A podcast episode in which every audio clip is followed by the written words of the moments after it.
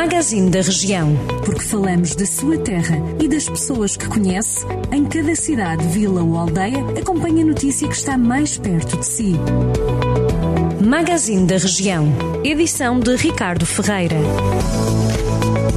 Abrimos a edição desta terça-feira do Magazine da Região com as queixas do Presidente da Câmara de Viseu que diz que o Conselho está a ser discriminado pelo Governo em projetos relacionados com o saneamento básico.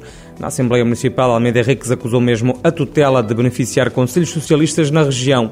O autarca entende que fica mal a um governo discriminar negativamente um conselho como Viseu, acrescentando que alguns municípios com câmaras PS têm sido apoiados de bandeja com candidaturas aprovadas, algumas delas até redundantes. O Conselho de Mangualde já não tem casos ativos de Covid-19. Com mais dois curados da doença, o município ficou livre do novo coronavírus. O número de mortes no Conselho foi reduzido de 11 para 10 devido ao facto de se ter apurado que um dos óbitos não foi por ligação direta ao novo coronavírus, mas sim por outras causas. O Ministério Público pede a condenação para dois homens e uma mulher suspeitos de tráfico de droga na zona de Santa Combadão. A acusação diz que todos devem ser condenados, atendendo à atividade criminosa com alguma envergadura que o grupo levou a cabo. As obras de requalificação do Largo da Carvalha, no centro da Vila da Guerra da Beira, estão longe de ser consensuais.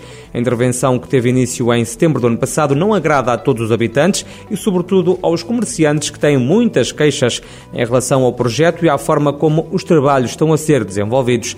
Há reparos, mas também há elogios à intervenção que está a ser levada a cabo num dos principais espaços da Vila Agueirense.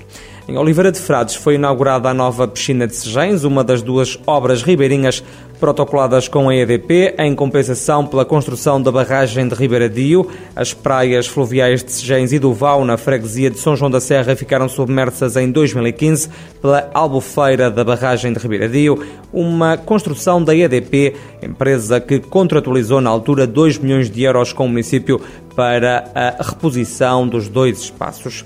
E o pavilhão municipal Armando Costa, em Sinfãs, vai receber no próximo dia 1 de agosto uma campanha de recolha de sangue com vista a encontrar um dador de medula óssea para a bebê Yara, de 14 meses, que foi diagnosticada com apalesia modular. Entre as 9 da manhã e a 1 da tarde, a população pode participar na iniciativa. O município de Sinfãs lembra que, para ser dador de medula óssea, as pessoas têm que ter entre os 18 e os 45 anos e, no mínimo, 50 quilos.